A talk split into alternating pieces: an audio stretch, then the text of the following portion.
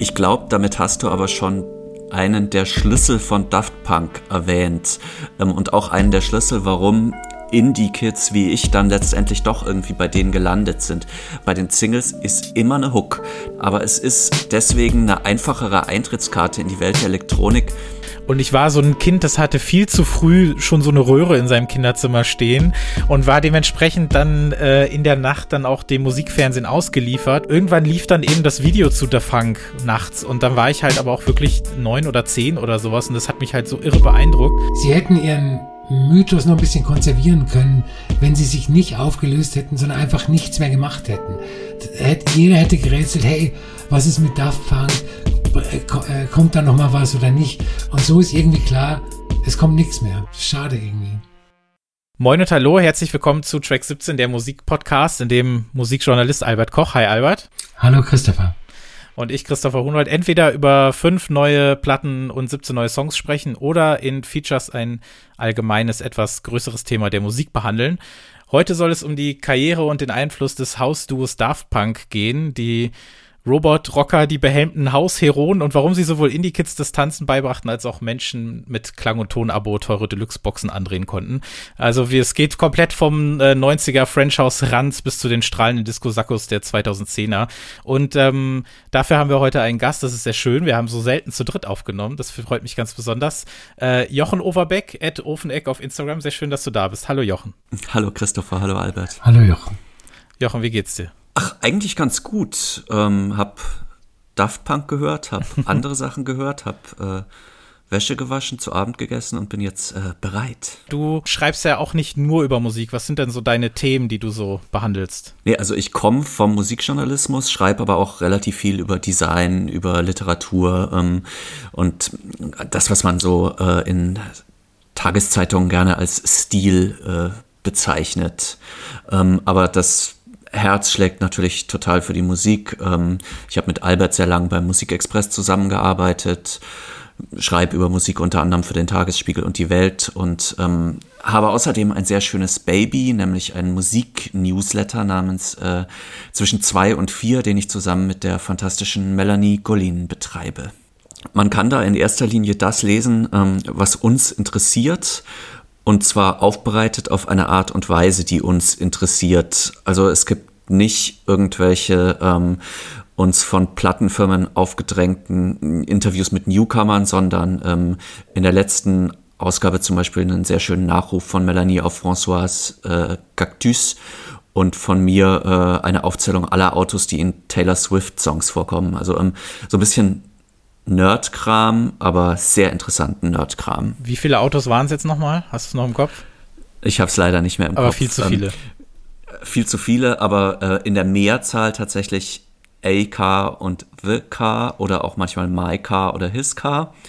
Ähm, es ist nicht wie im Hip-Hop, dass die alle benannt werden. Wunderbar. Also wie gesagt, das äh, gibt es nochmal in den Shownotes verlinkt, könnt ihr dann abonnieren und sehr, sehr gerne lesen. Ich kann es nur empfehlen. So, und jetzt wollte ich gerade ähm, so Radio-like, äh, wenn ihr gerade erst eingeschaltet habt, irgendwie so droppen, so, aber wir sind ja nicht live, also ist ja egal, ich wollte nur auf das Thema zu sprechen kommen. Ähm, aber niemand hör, fängt einen Podcast ab Minute 3,20 an oder so. Ist ja auch egal. Wir reden weiterhin über Daft Punk und ähm, bevor wir das aber tun, muss ich nochmal ablenken und zwar unsere berühmte Frage stellen. Äh, was hast du zuletzt gehört? In diesem Fall, was habt ihr zuletzt gehört? Und unser Gast darf natürlich anfangen. Ähm, was, was gar nicht so arg weit weg äh, von Daft Punk ist, weil es nämlich eine französische Platte ist, ähm, von einem Sänger namens Nino Ferrer, ähm, der in den 60er Jahren so ein Yeah-Yeah-Sänger war, also Beat-Garage-Sachen gemacht hat. Ähm, vielleicht kennt ihr Mirza von ihm, das ist so der bekannteste Song der hat ähm, Anfang der 70er Jahre eine astreine Progressive Rock Psychedelic Platte namens Metronomie aufgenommen, ähm, die aber gleichzeitig irgendwie mit einem recht geringen Budget eingespielt wurde und deswegen trotzdem ziemlich weird klingt und so ein bisschen verschwurbelt ist und kratzt, aber sehr schön. Albert kennt die vielleicht, oder? Leider nicht, aber du hast mich neugierig gemacht. Hat sich nach der Platte die Band benannt? Das habe ich mich auch gefragt, weil ähm, Joe Mount sehr frankophil ist, ähm, aber ich habe keine Ahnung. Albert, was gab es bei dir Schönes? Ähm, was ich gehört habe, Jochen könnte die kennen. Ähm, das Album heißt Ich kann es wieder nicht kennen, ne? Also der Albert könnte das kennen, der Jochen könnte das kennen. Okay, alles klar. Ich höre ja nur Christopher, ich bin genau. überzeugt, du ja, kennst klar. die auch. Ähm, Make Way for Dion Warwick. Das ist das dritte Album von der äh, Dion Warwick äh, von 64, auf dem sie ähm, größtenteils Songs von Bert Bacharach und Hal David singt. Und das ist eins meiner absoluten Lieblingsalben. Das ziehe ich regelmäßig raus und höre mir das an. Ich kenne es nicht. Also ich kenne wahrscheinlich einzelne Songs, weil ich äh, Bacharach Nummern von ähm, Dion Warwick kenne, aber das Album kenne ich nicht. Äh, hör das mal an.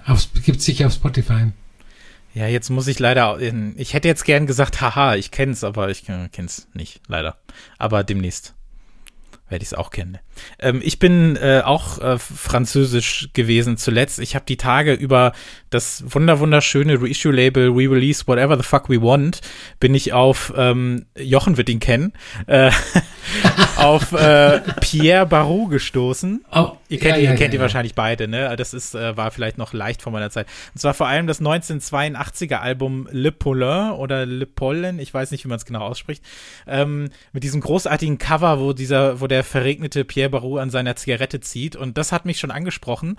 Und äh, was mich dann zusätzlich angesprochen hat, ist, dass ich dann gelesen habe, dass er das Ganze in Japan aufgenommen hat. Und wer unseren Podcast schon mal gehört hat, wird wissen, dass jede zweite Platte, die hier besprochen wird, irgendwie schon mal äh, irgendwas Japanisches an sich hat oder so ein japanisches Reissue oder so gewesen ist. Denn tatsächlich waren an der Platte auch beteiligt Ruichi Sakamoto und Yasuaki Shimizu. Beide sind hier schon äh, aufgetaucht.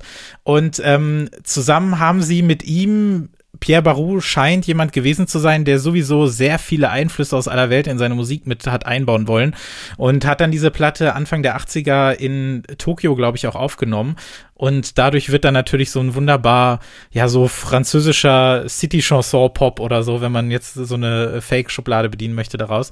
Und es hat mich total begeistert. Und ähm, die äh, wird hier demnächst auch äh, rumstehen und mich äh, anschauen. Und jetzt möchte ich gerne äh, Raucher werden und mich in den Regen mit langen Haaren stellen und dann ganz viele Fotos machen und diese Platte hören. Ich finde die ganz toll. Kennt ihr die? Ich habe sie mir bestellt, aber sie ist noch nicht da. Jetzt gerade oder wahrscheinlich schon? Nee, nee, nee, Ich kenne sie nicht, werde es aber anhören, weil es klingt so, als ob es mich interessieren könnte, weil rein theoretisch rauche ich auch sehr gerne im Regen.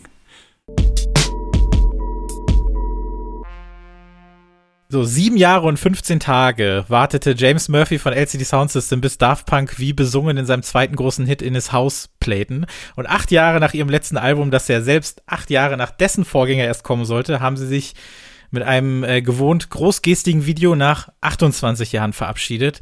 Ähm, so viele Zahlen auf einmal. Aber fangen wir gar nicht mit dem Ende an. Es geht um Daft Punk und jetzt möchte ich von euch einmal wissen, ähm, könnt ihr euch noch daran erinnern, wann ihr das erste Mal was von den beiden gehört habt und in welchem Kontext ist das gewesen und wie fandet ihr das?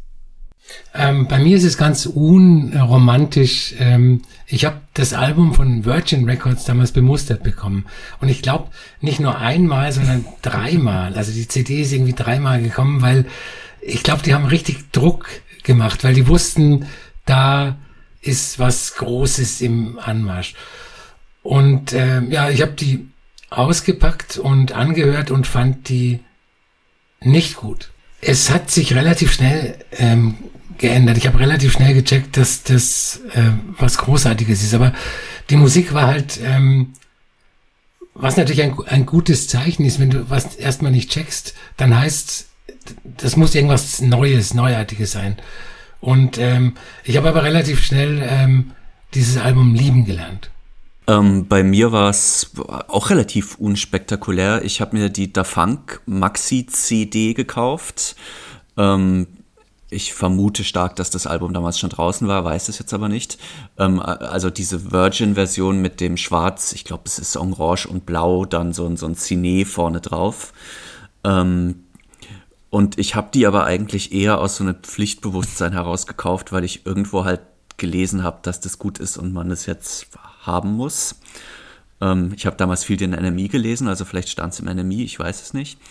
Ähm, und fand die dann okay, aber ich habe halt eigentlich eher so Indie-Geschichten gehört. Deswegen hat die so auf, bei, bei dem ersten Hören mich jetzt auch noch nicht gekriegt.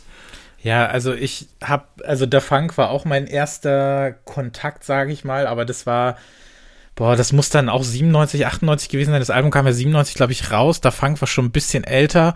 Und ich war so ein Kind, das hatte viel zu früh schon so eine Röhre in seinem Kinderzimmer stehen und war dementsprechend dann äh, in der Nacht dann auch dem Musikfernsehen ausgeliefert, was ich im Nachhinein als großen Gewinn betrachte, um nicht nur die neuesten äh, Hits über die Grevener Kirmes äh, ähm, in Erfahrung zu bringen. Nee, und irgendwie irgendwann lief dann eben das Video zu The Funk nachts und dann war ich halt aber auch wirklich neun oder zehn oder sowas und das hat mich halt so irre beeindruckt und vorher hatte ich na, warum auch? Ich meine, neun oder zehn, ne? Gar nicht viel Berührung auch irgendwie zu Hausmusik oder elektronischer Musik, aber auch wenn Daft, Daft Punk an sich gar nicht musikalisch so diese gigantische Rolle für mich spielen mit den Alben an sich, aber als Türöffner bin ich denen halt wahnsinnig dankbar, weil ich das so cool fand, weil ich meine, dieses Video von Spike Jones, das ist ja dann auch, ne, du hast diesen, ähm, diesen, den, den Hundemann äh, in seinem ersten Auftritt, ne? Ihr habt es sicher ja vor Augen, ich verlinke das Video auch sehr gerne in den Shownotes, ähm, der dann eben äh, durch die New Yorker Nacht läuft mit seinem ähm, mit seinem äh, tragbaren äh, Musikspieler. Und ähm, er hat auch irgendwie gebrochenes Bein und läuft mit der Krücke rum und äh, will sich irgendwie ein Buch kaufen und aber er kriegt, weil sein, ähm, weil sein äh, Abspielgerät kaputt ist, kann er das nicht leiser machen. Das heißt, du hörst doch die ganze Zeit das, was er hört. Ähm, dann gibt's noch diese tragische Liebesgeschichte mit seiner alten Flamme, äh, zu der er dann nicht in den Bus steigen kann, weil keine keine Musik erlaubt ist und bla bla bla. Ich, mich hat das komplett äh, umgehauen und dann fand ich auch diese, diese bratzige, so komplett so, ja, diese Monomusik im Sinne von, also da passiert ja jetzt nicht viel, außer dass du da immer diese eine, dass sich diese Line da so durchzieht und dann alles irgendwie so mehr oder weniger mittempomäßig. Ich fand das richtig cool und ich habe sowas noch nicht gehört, auch wenn Leute, die wahrscheinlich schon viel Hauserfahrung haben, sage ich mal, dann vielleicht müde abwinken, aber für mich war das echt richtig, richtig beeindruckend. In Kombination mit nachts da irgendwie hocken und dieses Video sehen, äh, fand ich einfach richtig, richtig cool. Und äh, da war ich dann interessiert, ohne aber jetzt loszulaufen und mir das Album zu kaufen, weil ich habe ich hab nur in Viva gedacht damals und in Maxi-CDs. Also ich habe jetzt nicht gedacht, wow, ich muss jetzt hier zehn Alben rumstehen haben, weil sonst wäre mein Zimmer voll von Scatman John CDs gewesen. Ähm, du hast gerade was ganz Interessantes gesagt, nämlich da passiert ja nicht viel, nur diese eine kleine ja. Hook oder Melodie oder wie du es ausgedrückt hast. Ähm, ich glaube, damit hast du aber schon einen der Schlüssel von Daft mhm. Punk erwähnt ähm, und auch einen der Schlüssel, warum Indie-Kids wie ich dann letztendlich doch irgendwie bei denen gelandet sind. Weil egal, ob du jetzt der Funk oder ähm, was anderes nimmst, bei den Singles ist immer eine Hook. Mhm. Das kann was kurz eine Vokalhook sein, das kann eine Instrumentalhook mhm. sein, aber es ist deswegen eine einfachere Eintrittskarte in die Welt der Elektronik, als es jetzt keine Ahnung, was damals House war, Carl Craig oder, oder Moody Man oder irgend sowas ähm, jetzt war. Das stimmt. Äh, und ähm, Around the World zum Beispiel, das ist ja fast schon ein, eine Pop-Hit-Melodie. Ja? ja, total. Ich finde es schön, wenn man sich auf den einschlägigen Lyrics-Seiten dann mal umtobt und dann, äh, also später dann Robot Rock, aber am Anfang Around the World, irgendwie 100 plus x Mal steht es da einfach nur, es sind nur noch gefehlt, dass da drunter irgendwie so sechs Songwriter oder so äh, stehen oder so. Oder ähm, äh, Sun von Caribou wäre auch so ein, wäre auch so ein Kandidat. Ähm, ja, das stimmt. Around the World hatte, fand ich dann ja auch schon, das war ja auch kein so unbekannter Videoregisseur wieder, ne? Das war doch Michel Gondry, glaube ich, dann in dem Fall, ne? Also die hatten irgendwie schon relativ schnell, hatten sie aber auch Zugriff auf Talent, wie der Amerikaner jetzt sagen würde, ähm, was den dann auch so ein bisschen unter die Arme gegriffen hat. Ja, aber Gondry war damals ja auch noch ein ganzes Stück jünger. Also der war zwar Talent, aber der war, glaube ich, nicht unreachable Talent. ich habe das viel damit verbunden. Also das, weil ich das ja nicht auf CD hatte oder so, sondern das dann mehr über die Videos wahrgenommen habe. Ich weiß gar nicht, ob es außer Da Funk und Around the World überhaupt noch ein anderes Video gegeben hat zu Homework. Da können wir ja langsam mal so reingehen in die Platte. Und ähm, ihr habt ja so ein bisschen angesprochen, dass das auch so ein Türöffner gewesen ist, sag ich mal, für die Indie-Kids, die so ein bisschen Hook-verliebter gewesen sind. Ähm, obwohl da ja trotzdem ja nicht viel passiert, ne? Aber wie war der das dann aus Sicht von von Hausmusikhörern. Albert, wie war denn das damals bei dir? Hast du denn da auch viel Techno und Haus gehört? Wie, wie war denn Homework, sage ich mal, in der Wahrnehmung der In-Crowd oder so? Oder haben die dann gedacht, das ist jetzt Musik für die anderen oder das ist jetzt auch Musik von uns, wow, die es endlich mal in die weite Welt geschafft hat, wenn man das überhaupt so sagen kann? Also, was ich damals gehört habe, war, ähm, waren die ganzen Warp Acts, Eroteca, FX Twin, LFO und ähm, die Kompakt-Sachen, Mike Inc. und so weiter und so fort. Und das war, das war ja so der Ursprung von Minimal House und Minimal Techno. Und äh, Daft Punk waren ja schon ein bisschen anders. Also die, die Produktionsweise war unsauber, in Anführungszeichen. Die, die, diese ganzen Filtereffekte. Es war was anderes, es war was Neues. Also es war nicht so, dass man, dass man vorher äh, Minimal Nation von Robert Hood gehört hat und, und äh, abgewunken hat und sagt, nee, nee, das kenne ich alles schon. Also es war schon was anderes, was Neues. Es war dann so ein bisschen aufdringlich, will ich fast sagen. Ne? wir haben ja jetzt die Platten auch alle nochmal gehört. Also ich, bei mir ist es erst einen Tag her, dass ich alle auch nochmal gehört habe. Und es gibt ja ein paar wahnsinnig so bratzige, laute Tracks drauf. Dann geht es so ein bisschen in diese, diese Pop-Richtung. Und ähm, also es ist ja, also ich glaube, dass der durch die Karriere von Daft Punk zieht sich ja so eine Affinität ja auch für, für Disco, für Funk und solche Geschichten, was ja vielleicht dann so ein 70er-Thema gewesen ist, was dann Kinder der 80er dann vielleicht automatisch mit in die Musik einfließen lassen, diese machen, auch wenn Haus damals noch was relativ Neues gewesen ist, oder ist das zu einfach? Auf äh, Homework, äh, ja, vielleicht nicht so unbedingt die Disco- und Funk-Einflüsse. Also Hausmusik hat, äh, war ja damals eigentlich kurz, also nur, nur kurz zuvor ist Hausmusik äh, zu der Hausmusik geworden, wie wir sie kennen. Vorher war das ja eher vokal, also es, es war eine e, etwas mehr beat-orientierte Soul- und Funk-Musik. Und ähm, Daft Punk haben halt den, die Vocals weggelassen, was mittlerweile gang und gäbe ist in, im Haus. Also sie haben eigentlich Haus äh, zu Techno, also beziehungsweise Techno zu Haus gemacht, irgendwie? Wir, wir könnten eine eigene Folge machen über die Unterschiede von Techno und Haus. Die sind, die sind manchmal so äh, unscharf. Ich finde schon, dass man diese diese, diese, diese Loops, auch diese auf dem Album immer wieder drauf haben, dass das halt schon viel sowas Funkiges drin hat. Also ich finde, man hört das schon immer mal wieder. Ähm, vielleicht war sich das Album aber auch nicht immer so einig, wie das dann manchmal so bei Debüts ist. Ich finde es aber relativ geschlossen in sich vom Sound her. Also ich finde es eigentlich ziemlich einig. Mhm. Es ist nur, was Albert gerade schon gesagt hat, House ist, ist, entweder dieses sehr weiche oder natürlich dann dieses, was man so als Acid House bezeichnet hat in England, ähm, dieses ähm, Verspulte, was dann schon eher so irgendwie bisschen Richtung Rave geht oder so. Und ähm, das ist halt beides völlig weg. Also das ist das Interessante an der Platte und ja, vielleicht dafür lauter, schmutziger. Jetzt, jetzt fällt mir was ein. Also das äh, klassische Chicago House Label Tracks Records, ähm, wo zum Beispiel Mr. Fingers und, und ähm, äh, Future veröffentlicht haben. Die Musik damals, die war wirklich ähm, Soul, also Soul und Funkmusik mit sehr viel, also mit richtigen Songs und äh, und House-Rhythmen, also genauso wie der frühe Hip-Hop. Wenn, wenn man ganz frühe Sachen hört von, von Grandmaster Flash, dann klingt es auch eher wie Stevie Wonder als wie ähm, äh, Sido, sage ich mal. Also die haben schon eine Veränderung reingebracht haben Sie vielleicht, das ist jetzt eine sehr steile These, aber ähm, die waren ja so ein bisschen mit den Chemical Brothers auch assoziiert. Also die Chemical Brothers haben ihre Sachen früh aufgelegt und man kannte sich und so. Ich könnte mir auch vorstellen, dass die Michel Gondry-Verbindung in die eine oder andere Richtung daherkam. Ähm, kann es sein, dass sie von dem, was man so Big Beat nennt oder nannte, das Harsche sich irgendwie rübergeholt haben? Also findest du Big Beat denn immer so harsh? Also das hat ja.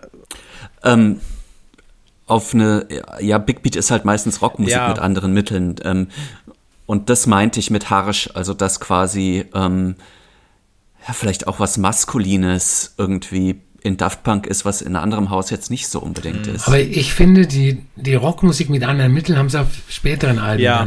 gemacht. Zum Beispiel auf Human After All. Voll, ja. Und, und noch nicht so sehr auf äh, auf Homework. Ja, das meinte ich jetzt auch nicht. Also ich meinte nur, dass sie vom Big Beat so ein bisschen was davon schon sich, sich geholt haben, weil das würde auch erklären, warum es Musik war, für die auch ähm, die Indie-Kids im, äh, obwohl Atomic Café gab es damals noch nicht, im äh, Backstage wahrscheinlich sogar äh, abgehottet haben. Also findest du, Jochen, dass um sage ich mal, der, äh, wir, wir vermischen jetzt mal alles, alles zu einem, aber sage ich mal, um der, der Gitarren-Indie-Crowd der End-90er, das das hat sich ja dann auch durch, also zehn Jahre später hatten wir es bei Ed Banger ja auch so ein bisschen, worüber noch sprechen wollen. Also, dass diese Form von Musik, aber diese, diese Rock-Attitüde so ein bisschen braucht, um dann den Leuten auch zu gefallen.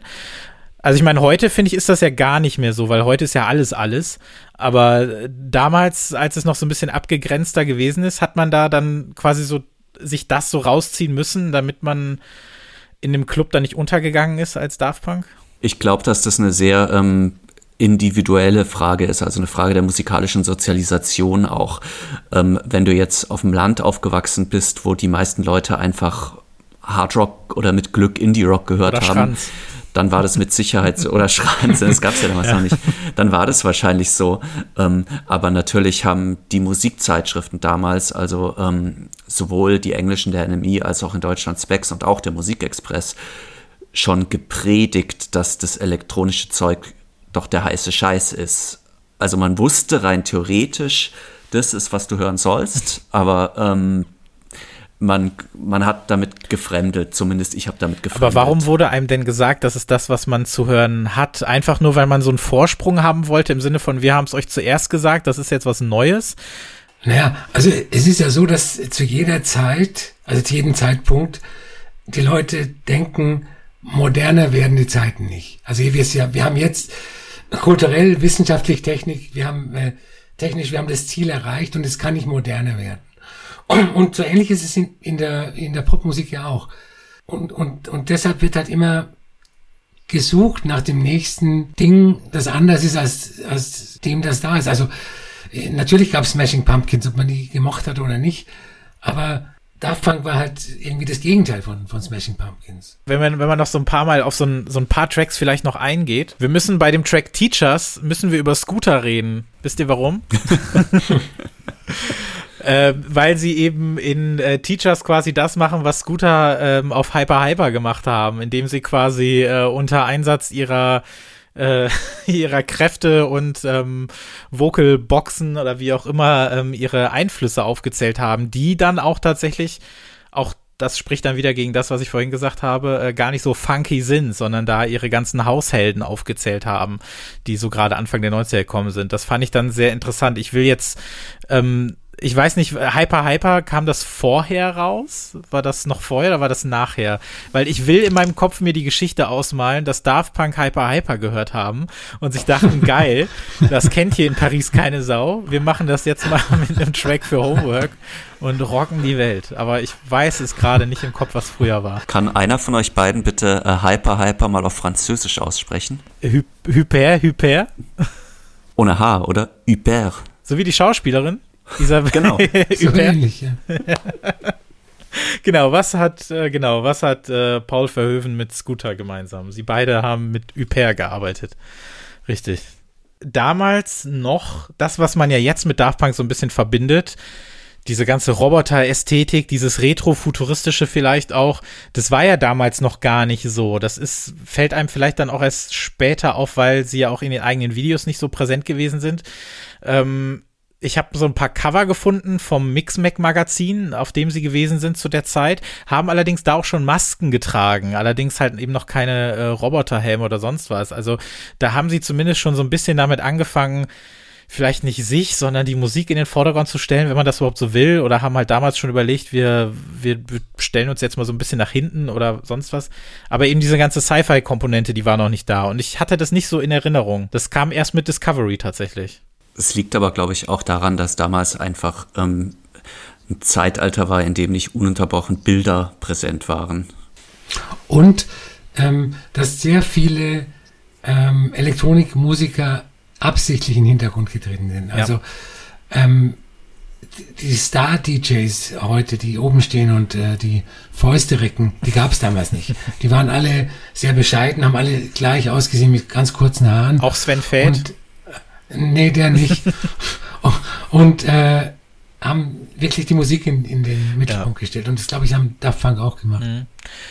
Ich habe dann auch, also wenn jemand nicht mehr da ist, aber jetzt sage ich mal in dem Sinne, dass sie einfach aufgehört haben, man, ich gucke dann auch immer, wo wo hört man die Musik jetzt von Daft Punk heute noch? Und ähm, zum Beispiel bei Homework finde ich, es gibt so einen Track, der heißt Phoenix, den höre ich. Ja. Ähm, ja, Albert, spring dazwischen, hau raus.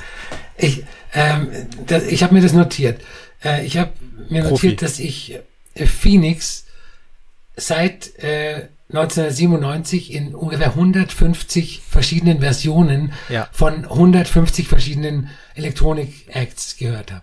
Also das ist ein, also er ist natürlich nicht kopiert worden, aber mhm. da ist alles drin, was in einem 2021er House-Track drin ja. ist. Also es ist so ein bisschen, wenn man das negativ formulieren möchte, ist es halt so Generic Filterhouse äh, 1.1. Finde ich gar nicht. Ich mag den Track sehr gerne, aber ich musste zum Beispiel jetzt nochmal an, an Studio Bahnhus denken und an Leute wie Cornel Kovac oder sowas. Ne? Also das 2016er Album von dem, was ich halt fantastisch finde.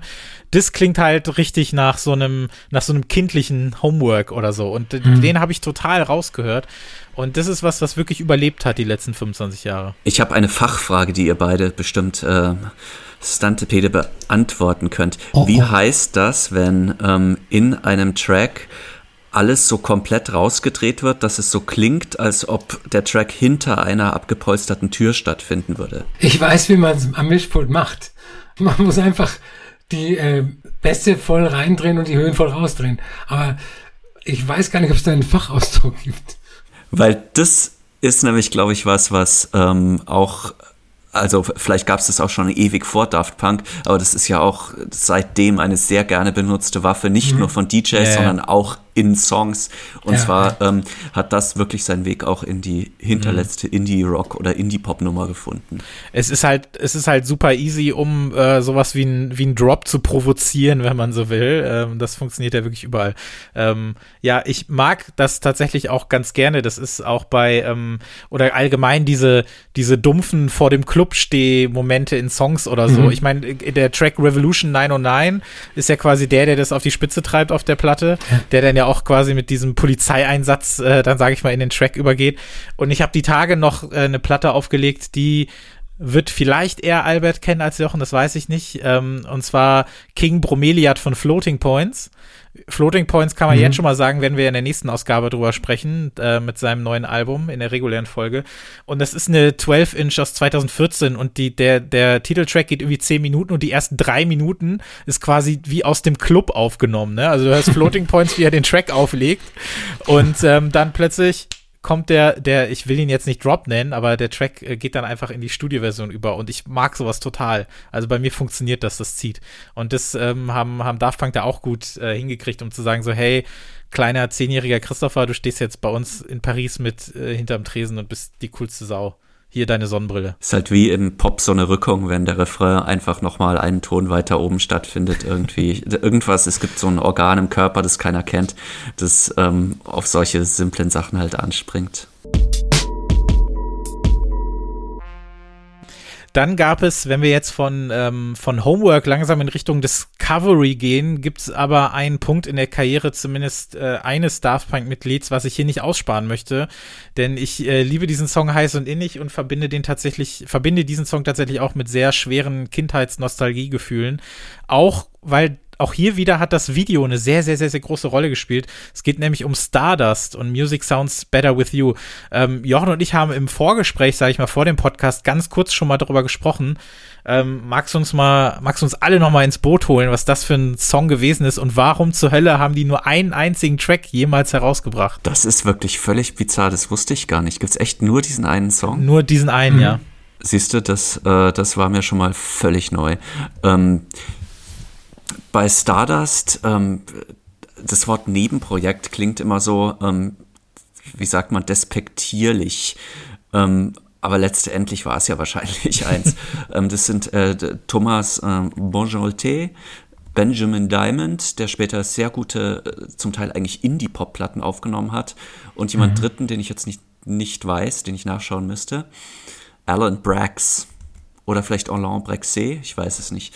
Ähm, die eben dieses eine Stück aufgenommen haben und das ist wirklich, ähm, das habe ich auch als Maxi-CD damals gekauft. Ähm, es standen immer diese drei französischen Maxi-CDs bei mir nebeneinander, Da Funk, mhm. das und ähm, Cassius.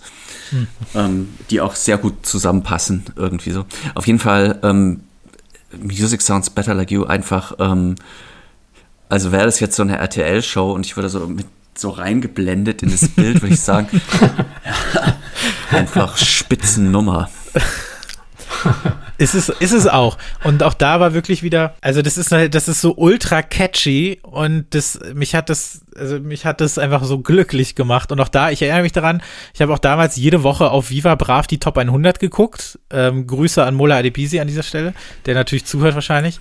Und, ähm, ja klar ich weiß noch, dass an dem einen Abend, als Stardust irgendwie in die Charts kam, da war auch, glaube ich, gerade Millennium von Robbie Williams lief vorher. Fand ich auch ganz toll, den Song. Und das war, glaube ich, dann die Zeit. Und dann habe ich die ganze Zeit darauf gewartet, dass wieder Stardust läuft mit Music Sounds Better With You. Weil ich halt auch so ein Junge gewesen bin. Ich habe zwar keine Flieger gebaut und bin nach draußen gegangen, weil ich hockte halt nur zu Hause, wie es sich gehört. Ähm, hab aber genauso wie der Junge in dem Video jede Woche dann halt eben die Charts geguckt oder so. Und es geht ja auch in dem Video so ein bisschen darum, dass Stardust immer höher klettern und so weiter. Und dann am Ende ähm, äh, treffen sie aufeinander und sowas und spielen für ihn. Und da habe ich mich äh, drin wiedergesehen. Ich fand das, fand das mega, mega, mega cool. Ähm, wusste auch natürlich nicht, dass da jetzt irgendwie äh, Chaka Khan drin vorkommt und solche Geschichten. Das war mir alles nicht bewusst mit, mit zehn oder so. Ähm, aber der Song einfach, die Melodie ist so geil und ich finde, also wenn man sich auf diesen Song nicht einigen kann, auf was dann? Beantwortet mir das. Ich weiß es nicht. Ich, ich versuche das jetzt mal ganz äh, dramatisch auszudrücken.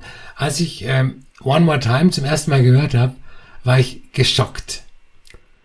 Weil das für mich nicht Daft Punk war. Also ich finde den Song grundsätzlich gut, genauso, äh, ich finde Music äh, Sounds Better With You besser, ähm, aber ich wollte nicht, dass Daft Punk mit so einem Pop-Scheiß ankommen.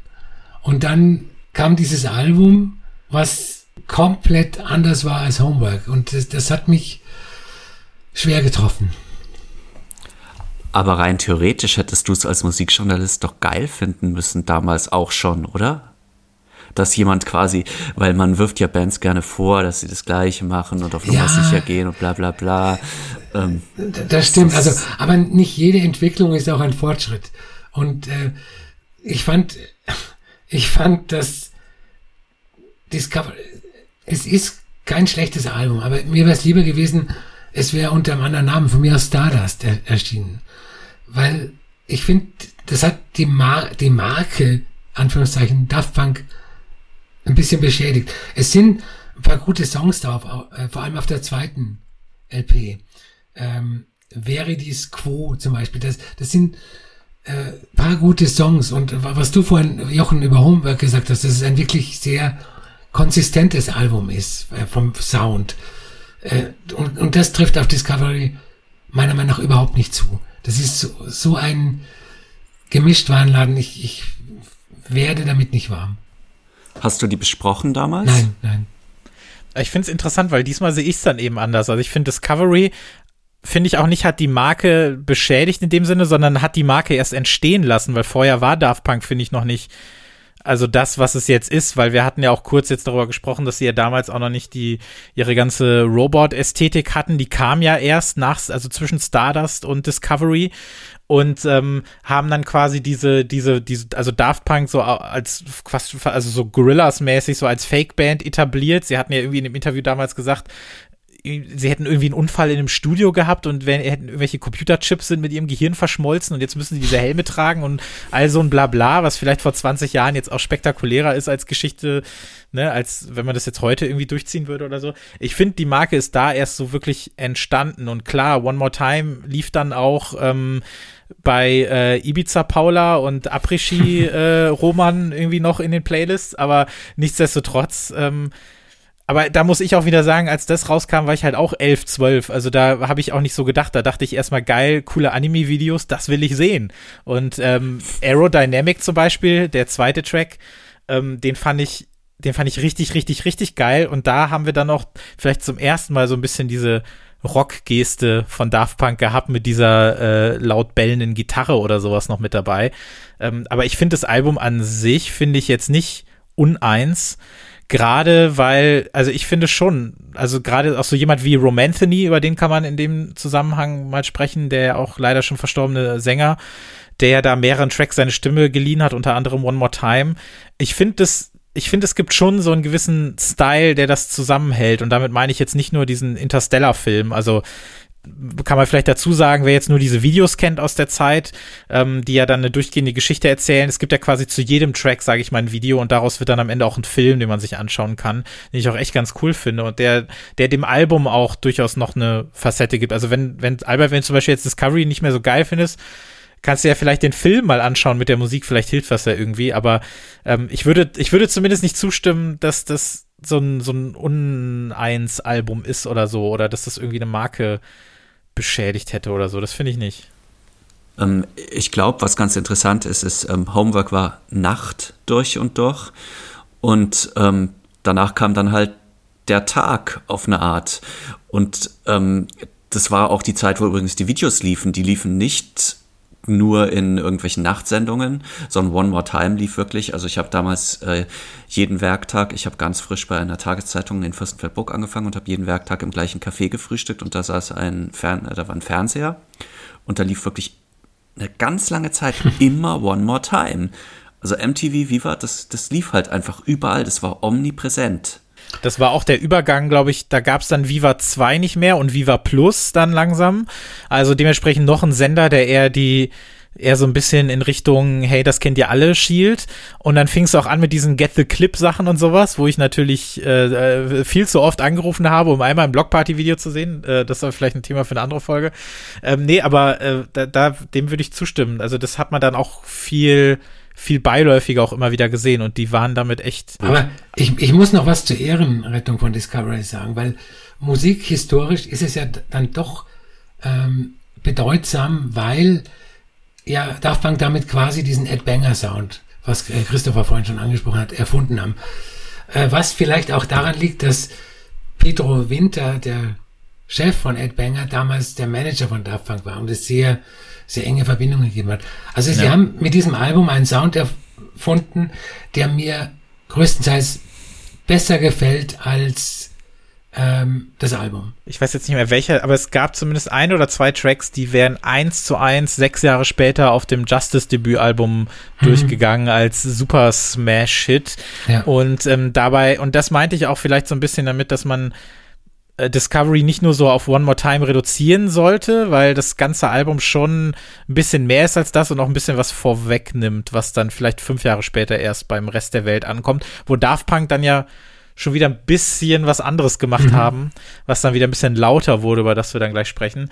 Aber ja, ich weiß nicht, aber äh, hattet ihr denn das Gefühl, dass die Leute, die sich die damals mit Daft Punk dann anbandeln konnten, dass die sowas wie Discovery gebraucht haben, um bei der Stange zu bleiben? Oder waren die dann eher davon abgeschreckt, so wie der Haushörer, der dann sagt, so, i, das ist ja jetzt viel zu nee, hell und deutlich? Das haben die gebraucht. Also ich, äh, wenn ich One More Time irgendwie früh um drei zwischen zwei Indie-Krachern aufgelegt habe, dann äh, ist, hat der Club getobt. Also der, das wollten die Leute hören. Und zehn Jahre später war das das gleiche mit Get Lucky, sag ich mal, so mehr oder weniger. Ne? Genau.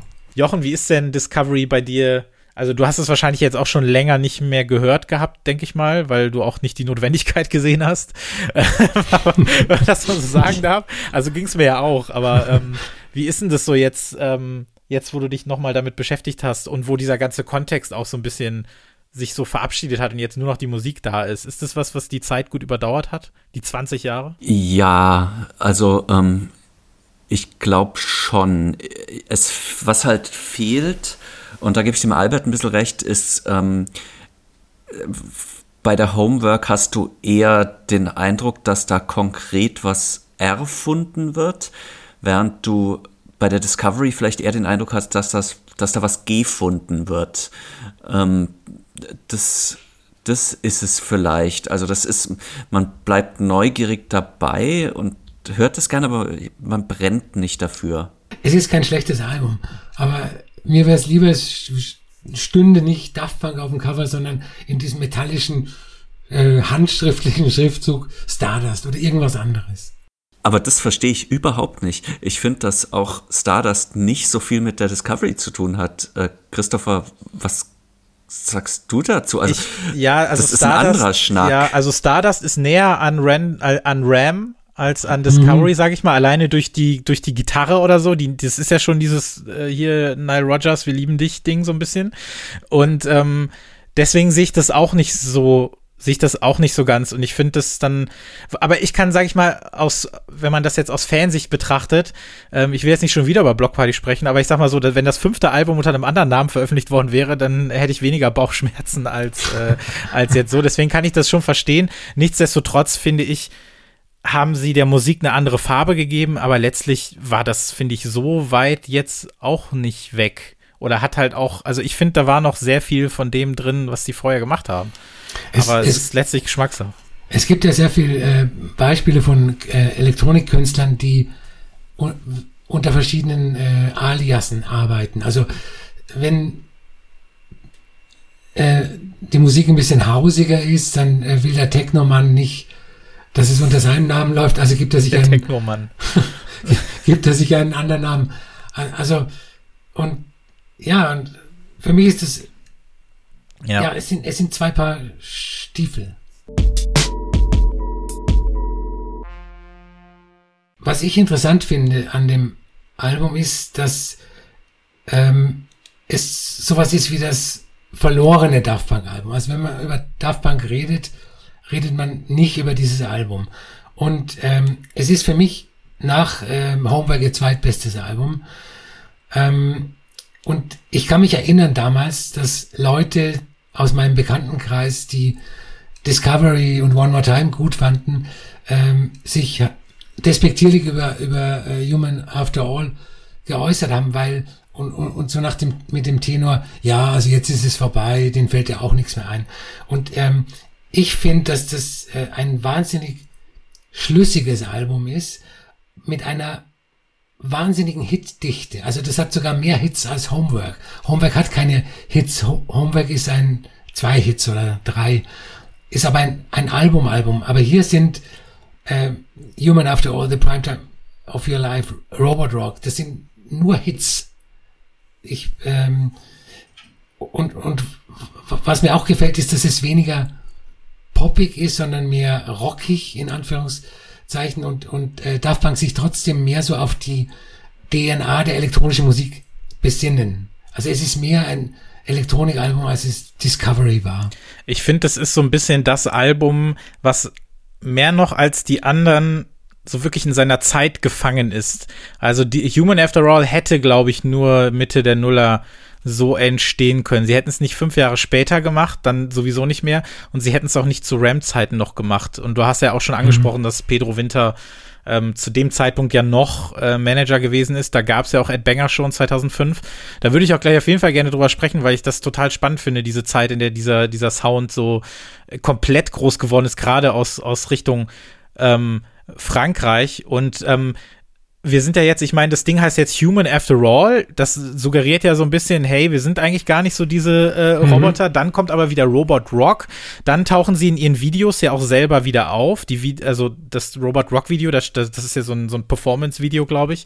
Ähm, und da, da haben sie ja diese, diese Rock-Pose oder dieses Breitbeinige haben sie ja komplett aufgenommen da und sich ja komplett dem so hingegeben. Und da, das finde ich in dem Punkt eigentlich ganz spannend, dass sie jetzt gesagt haben, okay, wir machen, wir sind zwar jetzt diese, diese, diese Maschinenmänner, aber ähm, bleiben bei diesem sehr verschwitzten Rockigen in unserem House-Sound. Wa warum kam das jetzt nach Discovery plötzlich zurück oder überhaupt erstmal? Ist ja nicht so, dass schwitziges, hartes in der, in der elektronischen Musik nicht stattfindet, also auch von der Ästhetik her. Aber nicht mit ähm, diesem Rock-Gestus, finde ich. Also dieses betont, äh, wir sind eine Band und äh, wir, wir rocken euch jetzt. Das fand ich jetzt nicht so, habe ich nicht so wahrgenommen eigentlich. Ja, das ist jetzt gefährliches Halbwissen, aber wenn man so in Richtung ähm, Electronic Body Musik und so geht, hat man ja schon oft auch eine, eine ähnliche Pose, oder, Albert? Ja, schon, ja, ja, ja. Und ähm, zu dieser ganzen äh, Robo-Thematik. Also wir hatten ja vorhin nochmal das Thema, dass Techno und House ja oft so, so gesichtslose Angelegenheiten waren, so betont auch, weil man eben gesagt hat, hier die Musik ist der Star oder die tanzenden Leute im Club sind der Star und wer am Ende die Musik auflegt, ist nicht so wichtig. Und äh, Daft Punk haben diese Gesichtslosigkeit ja quasi zu so einer Performance gemacht und ihre, diese, diese Charaktere zu Stars gemacht. Habt ihr das so ein bisschen als Gimmick nur empfunden oder habt ihr da tatsächlich auch so eine, so eine Wirkung, so eine Wechselwirkung auch mit der Musik irgendwie wahrgenommen oder so? Oder dachtet ihr einfach, okay, die hatten jetzt eine coole Idee, die ziehen die jetzt durch? Oder hat sich das irgendwie in der Musik auch, in der Musik letztlich auch gezeigt? Also für mich war das kein Gimmick, es war damals so. Also wenn du ein ernstzunehmender, also wenn du nicht Scooter in der elektronischen Musik sein wolltest, dann hast du dich anonymisiert. Also jetzt nicht so krass wie Daft Punk mit Masken oder mit später mit Helmen, sondern äh, Auftritte waren halt. Ich habe Daft Punk mal live gesehen. Das ist, ist mein Claim to Fame im Kunstpark Ost in, in München bei der Homebike Tour. Und äh, man hat kaum was gesehen von den beiden. Die waren auf einer Bühne in einem Käfig und ähm, ja, es, es war damals so, dass du als ernstzunehmender Elektronikmusiker nicht gesehen werden wolltest. Aber das, was ich meine, ist ja, dass sie es ja dann doch gemacht haben durch diese Hintertür. Also, ne, durch diese, durch diese Roboterfiguren. Also sie, sie waren ja trotzdem irgendwie, sie haben sich ja trotzdem als Stars inszeniert, auch durch die Videos später und durch diese ganze Ja. Promo-Geschichte. Aber eben durch diese, durch diese aufgesetzte Geschichte. Und das ist ja schon eigentlich interessant dann so zu sehen. Also wer, wer ist dann jetzt letztlich Daft Punk oder so? Oder wie sind die da drin aufgegangen? Oder was war so die Geschichte dahinter? Ist ja nochmal was anderes, als wenn du jetzt nur so White Labels veröffentlichst und äh, dir alles egal ist, wer am Ende für die Musik verantwortlich ist. Also ich glaube, dass ähm, dann diese Helmgeschichte später gekommen ist, weil sie, weil sie dann wirklich auch keine Lust mehr gehabt haben, ihre Gesichter zu zeigen und äh, weil sie ja dann auch sch- schon relativ große Stars waren. Und dann ist es halt angenehm, in, in Paris ins Café zu gehen, ohne dass irgendwelche kreischenden Fans dir hinterherrennen. Das könnte eine Erklärung sein. Ja. Ich habe äh, darüber nachgedacht, dass sie im Prinzip mit dem Nichtzeigen so eine Art doppelte Verneinung ähm, vornehmen. Sie zeigen sich nicht, aber Genau. nicht in dem Sinne, in dem sich, ähm, keine Ahnung, ein, ein, irgendein Techno-DJ nicht gezeigt hat, ähm, sondern sie zeigen sich halt nicht, nicht, nicht. Genau. Ja. Ja, so, so in der Art meine ich das tatsächlich auch, ja. Und wir sind ja jetzt dann in diesem Punkt, wir haben jetzt, wir sind jetzt in so einer Zeit, in der sehr viel dieser Art von Musik in ganz großen Gänsefüßchen aufkommt. Und Jochen, du hattest ja im Vorgespräch schon gesagt, dass du so eine, so eine Ahnenlinie gezeichnet hast oder so. Ähm, vielleicht kannst du noch so ein bisschen erläutern, was diese, was es da in, in Frankreich zu dem Zeitpunkt für eine Szene gegeben hat und warum diese Musik so groß wurde. Ähm, erstmal möchte ich hinzufügen, dass nicht nur der Chef von Ed Banger, sondern auch der Chef des zweiten relativ bekannten französischen ähm, Labels dieser Zeit, nämlich Kitsune oder Maison Kitsune, ähm, ebenfalls im Daft, Daft Punk Management tätig war. Ähm, Vermutlich nicht in leitender Position, ähm, sondern es steht nur immer, hat beim Management für Daft Punk gearbeitet überall. Ähm, und die hatten ja eine ähm, vielleicht bisschen offenere, bisschen mehr Richtung Indie schielende, aber an sich eine musikalisch recht ähnliche DNA wie Ed Banger. Ähm, und was ich vorhin schon gesagt habe, ist, dass mich diese Verbindung und Verbundenheit nicht erstaunt, weil es ja in jeder Stadt eine Szene gibt, die Generationen übergreift oder zumindest eine Generation oder eine halbe Generation übergreift. Das heißt, wir haben einen Altersunterschied zwischen den Adbanger-Leuten und den Daft Punk-Leuten von 10, 12, 15 Jahren.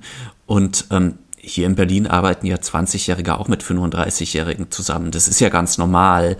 Ähm, und dass die Jüngeren dann irgendwann die besseren oder cooleren Rockstars werden oder nicht Rockstars, ist, glaube ich, auch ganz normal, weil die einfach für die Zielgruppe interessanter sind. In der ersten Generation sind das halt Leute wie Benjamin Diamond, dann DJ Medi, jemand wie Alex Goffer vielleicht auch. Das sind so die, die quasi diese komische Schnittstellenzeit besetzt haben, bevor dann halt diese, diese ganz klassische Ed Banger Crowd ähm, um Justice, die aber, glaube ich, auch relativ schnell nicht mehr nur französisch, sondern international aufgestellt war, kam. Affis it, sage ich nur. Affis got it. Ich wollte jetzt nicht, ich wollte jetzt nicht Affi erwähnen. Wieso nicht? Aber, weil das irgendwie so ein, ähm, ich weiß nicht, ich habe neulich wieder einen Musikexpress-Artikel über Affi gelesen, ähm, wo so die These aufgestellt wurde, dass das jetzt der heiße neue Scheiß ist und der Superstar wird. Und, well, it didn't happen. Also ich glaube, bei Ed Banger, da haben einige gemeinsam, also sie, aber auch Sebastian, dass die Alben viel zu spät gekommen sind. Also wirklich vier Jahre danach oder 2010, 11 oder so. Es hätte alles viel früher kommen müssen. Aber ich meine, zu dem Zeitpunkt ähm, war, als das aufkam, war ich dann eben 18 und da fand ich Affi jetzt nicht so schlecht, wenn ich ganz ehrlich bin. da konnte ich da schon sehr viel mit anfangen.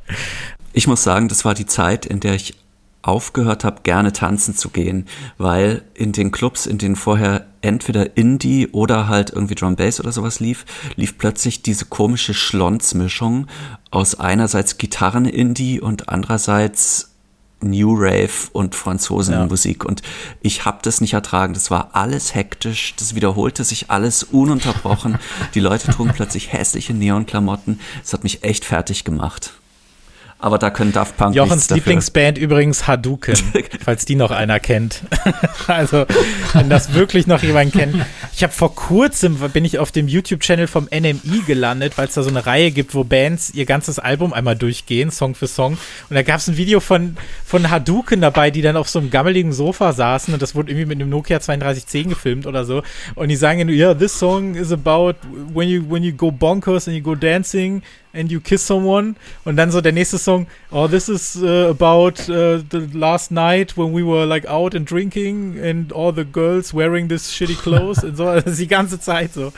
Und äh, Schick mir bitte den Link. Ja, kommt, kommt in die Show Notes, ja. Äh, vielleicht habe ich leicht übertrieben, aber so war es ja letztlich. Und damals muss ich sagen, da war ich dann so, da war ich ganz schlimm in meinem Distinktionsgehabe, muss ich sagen, so mit 17, 18, gebe ich auch offen zu. Da war ich halt voll auf meinem Elektrofilm und alles und war dann so ein bisschen sauer auf die Indie-Kids, die jetzt äh, elektronische Musik hören wollten, aber dann das dafür hielten. Könnt ihr das nachvollziehen? Also ich war da halt so, da habe ich gesagt, ja, jetzt, äh, wir hören jetzt hier, äh, also nicht mal LCD Sound System fand ich immer geil, aber ich meine jetzt sowas wirklich wie also schon diese New Rave-Geschichten oder so, wo mir dann gesagt wurde, Klecksons mhm. wäre jetzt so das neue, so ein Rave-Album oder so, wo ich mir gedacht habe, ja, geh nach Hause. so, ich will jetzt Burial hören, halt die Klappe. Aber so, ne? Und da hatte ich, da war ich dann so ein bisschen anti, obwohl ich ja trotzdem so Grundsympathien dann für manche so Ed Banger-Sachen noch so hatte. Aber irgendwie fand ich New Rave war eine ganz äh, schwierige Phase oder so. Oder wo jeder rumlief wie die Crystal Castles äh, äh, Leute oder sowas. Und wo niemand mehr was ge gesehen hat, weil die Haare halt bis zum Kinn hängen oder sowas. Also das, ja, das war so die Zeit. Aber gut. Aber es ist doch immer, es ist doch schön und immer so, dass das, was vor 15 Jahren der heiße Scheiß war, jetzt äh, absolut äh, nicht mehr geht. Ähm, ich war, war mal so. auf einer Party, auf der die Kids, das Kidsone DJ-Team aufgelegt hat. Ähm, und zwar war die in Island, in der in Reykjavik, beziehungsweise nicht in Reykjavik, sondern in der Blue Lagoon. Das ist so, weiß nicht, ob ihr da schon mal wart, äh, in Island. Das ist, ähm, mhm. ja, eigentlich ist es, glaube ich, die ja. Abwasserhalde von einem Atomkraftwerk oder so, aber es tut so, als ob es eine Lagune wäre. Ähm, und auf dieser Party haben eben, also es war quasi eine Beachparty bei minus oder bei 0 Grad, aber 30 Grad warmen Wasser mit den Kitsune-DJs und ähm, sehr viel Bier und es war irgendwie ich was nicht, würde man auf Bayerisch sagen. Da habe ich mich von diesem Sound, glaube ich, endgültig verabschiedet. Ich, ich weiß es nicht, hat Jochen gerade gesagt. Ich muss das einmal übersetzen für alle Nicht-Bayern, die hier äh, mhm. zuhören. Nee, aber auch damals, wenn man, ähm, das war ja auch so die große Blockzeit, man hat ja nicht umsonst auch vom Blockhaus gesprochen dann irgendwann. Ähm, und ich bin dann ja meine, meine 30, ähm, ich bin dann meine 30 Bookmarks so durchgegangen und auf jedem Blog, es gab auch irgendwie dann immer das Gleiche oder sowas. Aber es war irgendwie auch cool, aber irgendwie hat es dann einen auch ein bisschen angestrengt, wenn man dann in diese Ecke so gegangen ist. Da habe ich gleich eine Frage. Erinnerst du dich an einen Blog? Ich habe, mir fällt nicht seit Jahren nicht mehr ein, wie der hieß der ausschließlich und abwechselnd so New Rave Songs und knapp bekleidete Damen gepostet hat so, ob ich das jetzt rausschneide, weiß ich nicht, aber ich sage jetzt so, ja, ähm, weil, ja, aber ich weiß nicht mehr, wie er heißt. Das war tatsächlich einer, den ich gebookmarkt habe, aber weil der auch ähm, der war halt gut so für Remixes, mhm. weiß ich noch. Die hatten auch ganz viel so Remix-Zeug da. Und ähm, es gab, ja, es gab da auch diese so so hedonistisch angehauchten Blogs, wo du dann wirklich auch so, so Last Night's Party oder sowas, wo du dann irgendwie nur so, so, so irgendwelche Partyfotos hattest und darunter, also entweder New York oder Paris, eins von beiden war es dann immer. Und dann hattest du diese Tracks darunter. Ja, ich weiß nicht mehr, wie der heißt. Ähm, vielleicht kriegt man es noch raus und wenn hier jemand zuhört und das zufällig weiß, weil er irgendwie äh, sich damals auch dort äh, rumgetrieben hat oder so, dann ähm, schreibt uns das sehr gerne, entweder bei Instagram und Twitter unter attrack17podcast oder info attrack17podcast.de per Mail. Das würde uns doch alle sehr, sehr, sehr interessieren. Aber ja, ich, ich kenne den das, das war so einer der, das war so, so nach, also Hype Machine war da meistens so der erste, auf den man gegangen ist, so, und dann hat man das, aber also habe ich das dann immer so abgearbeitet und irgendwann kam der auch, ja. Ich muss trotzdem noch eine Lanze für Ed Banger brechen. Ähm, ich finde viele Sachen nach wie vor noch gut. Und ich möchte daran erinnern, dass äh, ich glaube, also zumindest eins, äh, aber vielleicht auch zwei Alben von Mr. Oison auf äh, Brainfeeder in den USA erschienen sind. Und äh, wenn man sich das Album unter dem, in dem Bewusstsein anhört, das ist bei Brainfeeder erschienen, dann kriegt man eine, einen ganz anderen Zugang zu dieser Musik. So denkt man, okay, es ist so Ed Banger, ja, ja. Knalle. Na, es war auch gar nicht, ähm, also ich glaube im Nach, im Nachhall ähm, finde ich es nur dann schwierig, wenn es so Richtung, also was bei Kitsune eher der Fall, wenn es so in den Indie-Pop reinsuppte.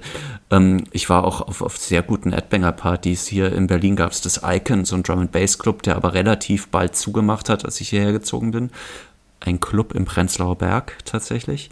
Ähm, und da haben die zum Beispiel regelmäßig aufgelegt und es war immer super. Es hat riesen Spaß gemacht. Dass Daft Punk auch, sag ich mal, außerhalb ihres Kreises oder auch als Produzenten wahrgenommen wurden, finde ich, hat man dann auch daran gesehen, dass die, nach Human After All sowohl Buster Rhymes als auch Kanye West sich ihrer Musik bedient haben. Mhm. Ähm, Buster Rhymes meiner Meinung nach besser als Kanye West. Kanye West hatte ja dann auch sein New Rave Album, ne? Wir erinnern uns an den Bärchen mit der schönen Sonnenbrille, ähm, die dann auf jedem äh, Coachella äh, für 1,50 Dollar zu kaufen war und ähm, Buster Rhymes, der Technologic benutzt hat für einen Track und den finde ich richtig geil. Also ich finde so, äh, ich Buster Rhymes äh, Version äh, davon oder sein, sein Sample in dem Track finde ich großartig. Das ähm, hat auf jeden Fall gezeigt, dass die so ein bisschen auch weiter gewandert sind aus ihrem Kreise raus in den in den Hip-Hop, der gesagt hat, äh, wir wollen jetzt auch ein bisschen lauter werden oder so. Das war ja auch noch ein paar Jahre vor der David Gettaisierung des, äh, des, des Rap oder so. In der besseren Form, wenn man so möchte, ja. David Getter war übrigens gut bevor, also David Getter war Kumpel mit Daft Punk und hat auch gleichzeitig angefangen, aber irgendwann muss er vom rechten Weg abgekommen Aber es gibt ja ohnehin auch so Twitter, die vielleicht nicht als ganz so cool angesehen werden, aber aus dieser Szene kommen. Zum Beispiel äh, Mojo oder so hat ja durchaus auch eine French House Vergangenheit, mhm. wird hier aber eher so in die Handtaschenhaus-Ecke gesteckt. Lady, ein super Song. Ja, ich wollte gerade sagen, es ist eigentlich ein sehr guter Song. Es gab ja Live 1997 als erste Live-Platte und dann zehn Jahre später sind sie ja dann äh, noch äh, bigger, harder, faster, stronger auf Tour gegangen mit ähm, mit Alive 2007. Da ist dann auch ihre fette Pyramide an den Start gegangen und sonst was alles. Und ähm, vor kurzem gab es ja dieses Live-Special im Musikexpress. Albert und ich haben ja auch in einer der letzten Feature-Folgen mal über unsere Lieblings-Live-Alben gesprochen und ähm, ich mag die tatsächlich sehr, sehr, sehr, sehr gerne. Also die Alive 2007, weil ich der Meinung bin, dass da die Tracks wie in so einem, wie in so einem Turnier gegeneinander antreten. Also du hast immer so zwei Songs auf einmal, die quasi gemashupt werden und dann irgendwann in zwei weitere äh, äh, übergehen. Übrigens gab es da auch ähm, äh, Music Sounds Better With You ist da auch irgendwie noch äh, vorgekommen. Und das hat richtig, richtig, richtig geil funktioniert. Und das hat sich fast so angefühlt wie so eine, ja, das ist ja ganz süß, was ihr macht, Ed Banger, aber wir können es dann doch noch ein bisschen besser. Auch wenn das jetzt nur komplett, das komplett behauptet natürlich.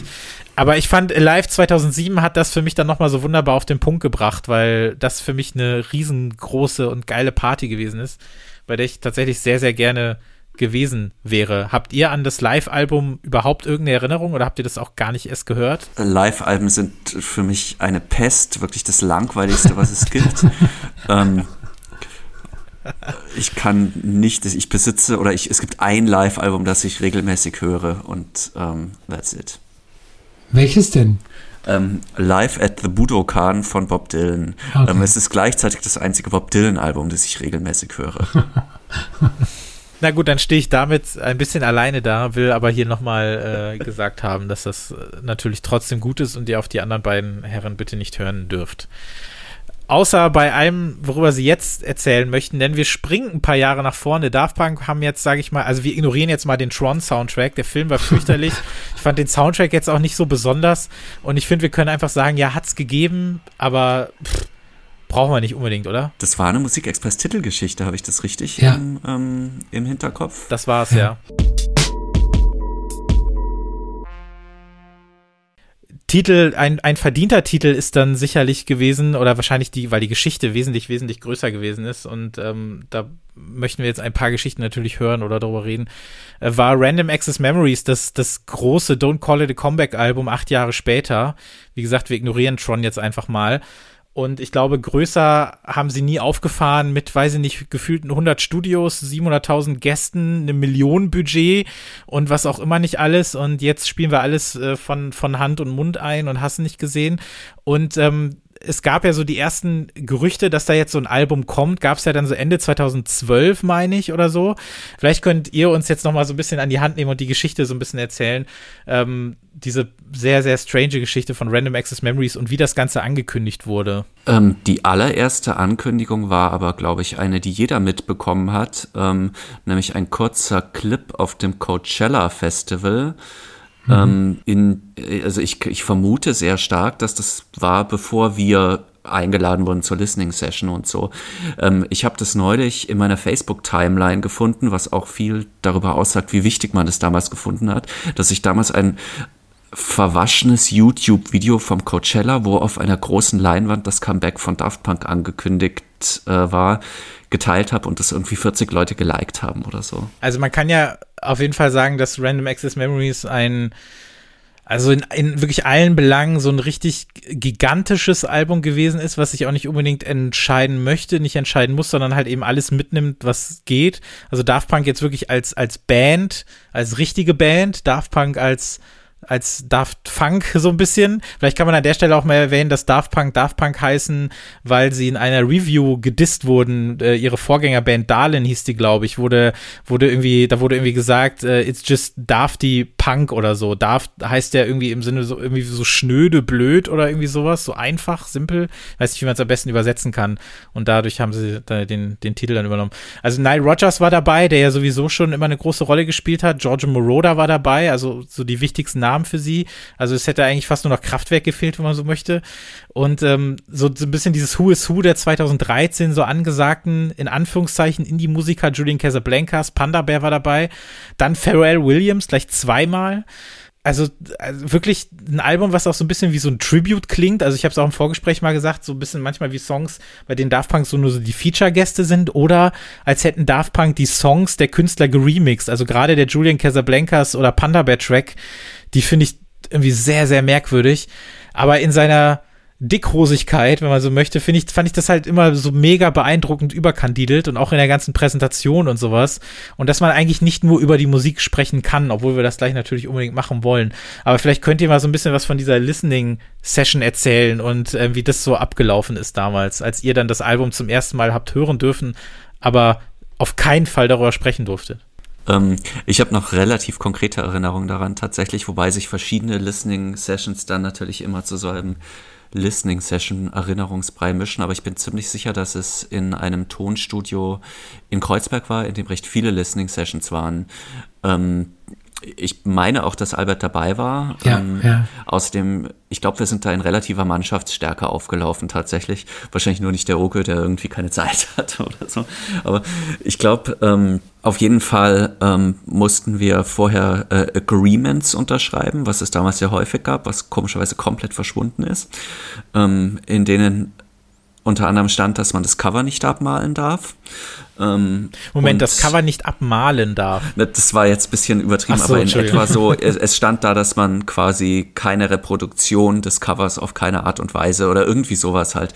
Also lauter ähm, hochtrabender Scheiß.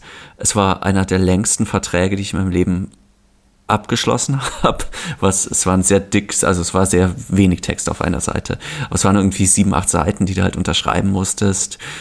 Und ähm, es, die wichtigste Promotionsagentur der Stadt hat es promoted ähm, und stand mit stolz geschwellter Brust da. Und ähm, es wurde es wurde ein Gewese gemacht. Und ähm, als es dann konkreter wurde, sind wir in die Marketingstrategie von Daft Punk ähm, eingeweiht worden. Also der hieß es, damals war ja Social Media schon ziemlich groß, aber noch nicht ganz so groß. Und da hieß es, Daft Punk wollen das wie ein ähm, 70er Jahre Album promoten, ohne Facebook, ohne, ich weiß nicht, ob es Instagram damals schon gegeben hat, aber ja. hat wahrscheinlich keine Rolle gespielt.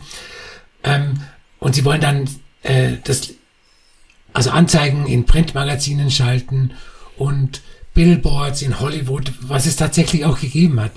Also das ist schon äh, in diesem Vorgespräch das Album, ich weiß nicht, da, da hatte ich es, glaube ich, noch gar nicht gehört, ähm, als Event präsentiert worden. Und da und ähm, ich habe immer ein kleines Problem mit äh, damit, wenn popkulturelle Leistungen als Event äh, bezeichnet werden. Was ist ein Eventfilm? Was ist ein Eventalbum? Also das war schon alles höchst merkwürdig. Aber sie hatten uns damals ein Interview in Aussicht gestellt, natürlich auch unter den äh, strengsten Sicherheitsbedingungen und wir haben das dann äh, tatsächlich auch bekommen.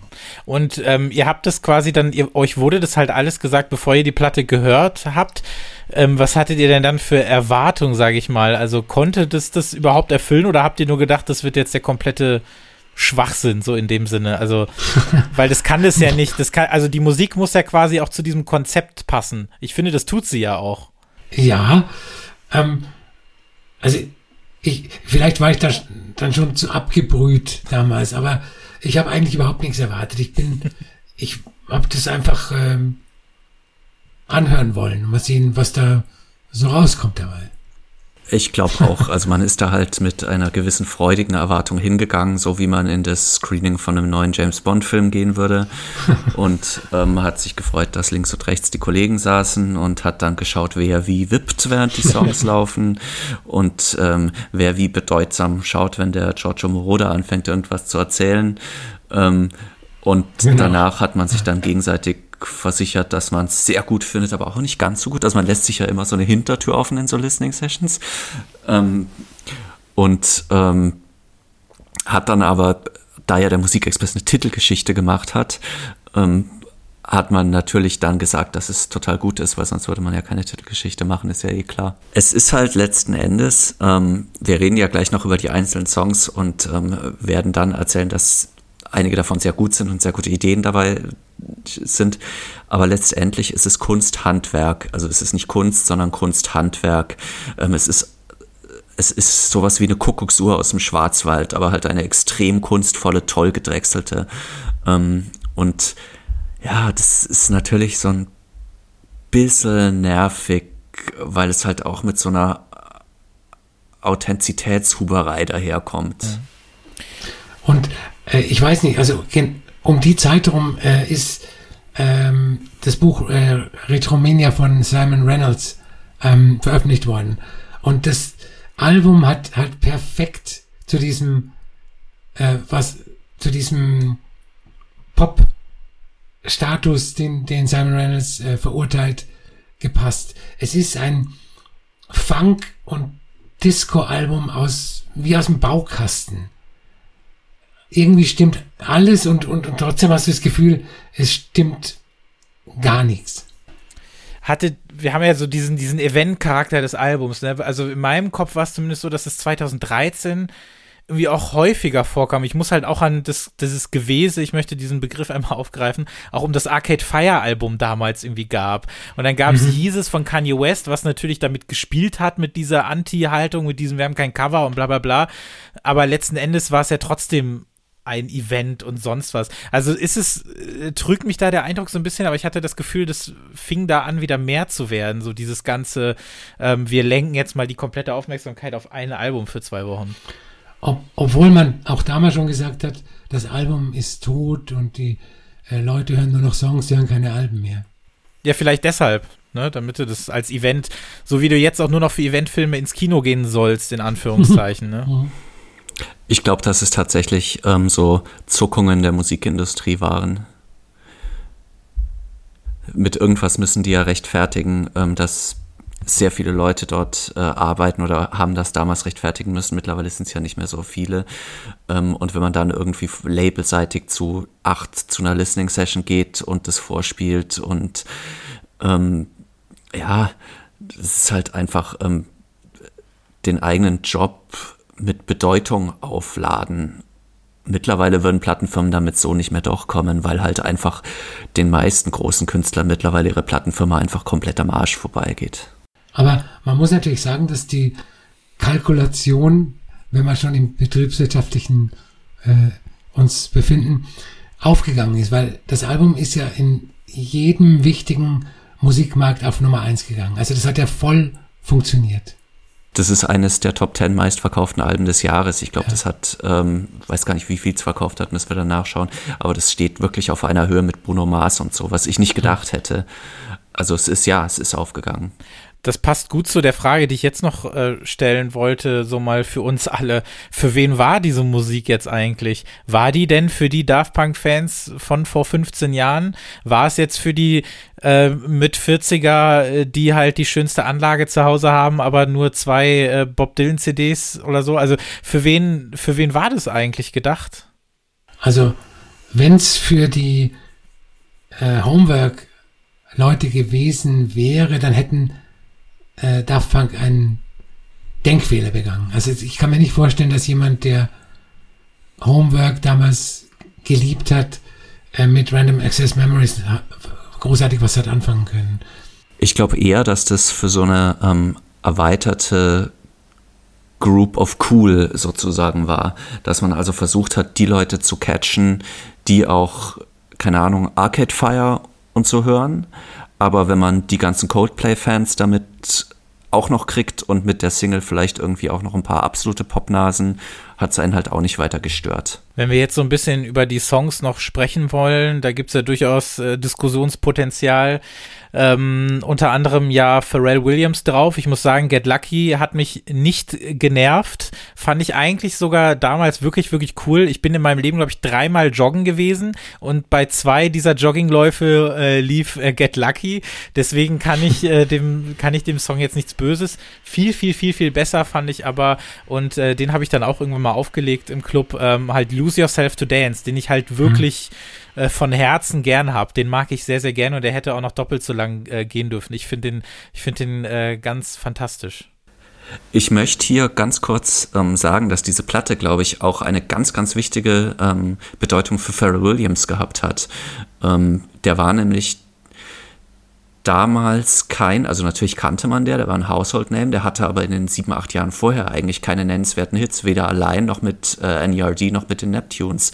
Da gab es immer mal wieder was, aber präsent hatte man da jetzt nichts. Und der ist mit diesem einen Song, hat der das Fundament dann für den nächsten Song quasi, mhm. nämlich für Happy gelegt, das ja. ja ein halbes Jahr später kam. Und ähm, also diese Platte ist auch die, die aus Pharrell einen Riesenstar gemacht hat. Also der wird in den Jahren davor nicht unterbeschäftigt und auch nicht verarmt gewesen sein. Aber ähm, es hat aus ihm halt eben diesen, plötzlich wieder diesen, dieses Goldkehlchen, diesen Pop-Superdude gemacht. Ja. Ja, ein Jahr später kam dann auch sein zweites Soloalbum raus. Also das passte alles, passte alles ganz gut zu der Zeit. Da lagen auch acht Jahre zwischen. Ein anderer Track, der, glaube ich, für, für Daft Punk nicht so unwichtig gewesen ist und zu dem es auch ein äh, YouTube-Video gibt, in dem Giorgio Moroder ähm, quasi die Geschichte hinter dem Song ähm, Giorgio by Moroder heißt er, glaube ich, erzählt. Mhm. Ähm, nämlich, dass er ja nur in das Studio kommen sollte und seine Lebensgeschichte darbieten sollte. Allerdings halt auch umringt von Mikrofonen und Aufnahmegeräten, so quasi so 360 Grad Giorgio und erzähl mal bitte. Und aber sonst nichts. Also er dachte, er sollte irgendwie mit, mit Daft Punk musizieren, hat aber keinen Ton aufgenommen, sondern eigentlich nur erzählt, wie er als, äh, als kleiner ähm, Little Giorgio äh, damals irgendwie angefangen hat, sich für Musik zu interessieren und sonst was. Und dann wurde die Musik drumherum gebaut quasi. Ähm, sehr merkwürdiger Track, oder? Ja, aber ich, also, aber gut, vielleicht liegt das an meiner musikalischen Sozial Sozialisation dass ich ihn gut finde. Also ich mag Giorgio Moroder, ähm, also vor allem die Sachen, die er mit Donna Summer gemacht hat. I Feel Love ist ja auch sein Proto-House-Track. Ähm, ich finde ihn ganz gut und es ist auch schön, ihn da in, mit, in seinem Akzent belasteten Englisch seine Lebensgeschichte Akzent belastet ist ein schönes Wort, ja. Ich mag den auch gerne und ich liebe diese eine Stelle, wo er halt dann sagt, quasi, äh, wie er es erfunden hat und wie dann wirklich so dieser Klick halt einsetzt mhm. und ähm, wie dann irgendwie halt der Beat drin ist und plötzlich ist ein komplett anderer Schnack als vorher. Ähm, also äh, kann man, wie gesagt, Kunsthandwerk, aber sehr gutes Kunsthandwerk. Eine rhetorische Frage. Als ähm, Daft Punk ihr Ende ähm, angekündigt haben, da waren ja alle Social Media, äh, Social Media Kanäle voller Beileidsbekundungen. Und ich frage mich, ähm, die Leute, die da ihr Beileid bekundet haben, waren das Homework-Hörer oder Random Access Memories-Hörer? Das ist ja jetzt mal eine Frage. Das ähm, kann ja jeder, der jetzt gerade äh, zuhört und selber ähm, bei Instagram eine traurige Story mit einem Daft Punk-GIF gepostet hat, äh, kann uns ja mal schreiben, ähm, wie ihr das so seht. Ähm, ich ich kann, aber ich kann das ja insofern beantworten, weil ich habe ja selber was dazu. Ich habe, ich habe das bei bei Twitter auf jeden Fall, ähm, habe ich das kommentiert und ich ja dann eher im Sinne von Homework, weil ich dann mich halt wieder an Da Funk erinnern musste und an den Anfang. Also weil Random Access Memories sehe ich halt nicht als als musikalischer Teil nicht mal des Jahres an, sondern wirklich als so eine so eine für sich stehende Geschichte. Also das Album ist für mich die Geschichte, aber nicht so ich glaube, das kann auch, also ich kann mir nicht vorstellen, dass das ein Album ist, was man, was man ganz doll lieb hat, sondern das ist eher so eins, was man, was man halt entweder schätzt für das Handwerk, wenn man auf sowas steht, oder das irgendwie cool findet, weil da irgendwie sowas zusammenkommt oder so als, als Pastiche, wie auch immer. Aber ich, ich weiß nicht, ob man dieses Album wirklich lieben kann. Deswegen auch so ein bisschen diese vielleicht gemeine Frage, für wen ist das eigentlich? Ob das auch für Leute ist, die sich so nicht richtig für Musik interessieren, aber dann immer gucken, wie irgendwas produziert wurde oder sowas. Oder ob man damit, ob man seine Goldkabel ausreizen kann oder so, wenn man das Ding auflegt oder so. Ich weiß es nicht. Ähm, was mir gerade erst aufgefallen ist, sind da eigentlich nur Männer drauf? Ja. Ich weiß nicht, was die StudiomusikerInnen anbelangt, aber ähm, was Feature-Gäste angeht, sind es nur Männer, ja. Wir haben ja noch, wir haben ja Julian Casablancas und Panda Bear, wo ich, wie schon gesagt, halt finde, dass das Tracks sind, die einfach klingen, als wären die von denen und Daft Punk hat die Remix oder wäre irgendwie als Feature-Gast mit dabei. Ich finde gerade den Panda Bear Track finde ich grauenvoll, muss ich sagen. Auch wenn ich mit Panda Bear und mit Animal Collective wirklich viel anfangen kann, aber ich finde das so dumm alles. Und auch der Julian Casablanca Song, er singt mir einfach viel zu hoch. Das äh, kann ich, kann ich mir nicht, kann ich mir einfach nicht anhören. Geht nicht, funktioniert nicht. Ich weiß nicht, wie ihr das seht. Ähm, es gibt noch äh, Touch mit ähm, Paul Williams und natürlich Fragments of Time mit Todd Edwards. So ein bisschen vielleicht der heimliche Hit der Platte. Das hatte ich mir auch ähm, rausgeschrieben als den einzigen Song, der mich tatsächlich auf eine Art ähm, emotional abholt. Irgendwie. Weil der halt einfach so weil da Soul drin ist. Ja. Und in anderen nicht so. Ich meine, wenn man jetzt mal an den Anfang des Albums auch springt, ne, das wollte ich eigentlich vorhin schon erwähnt haben.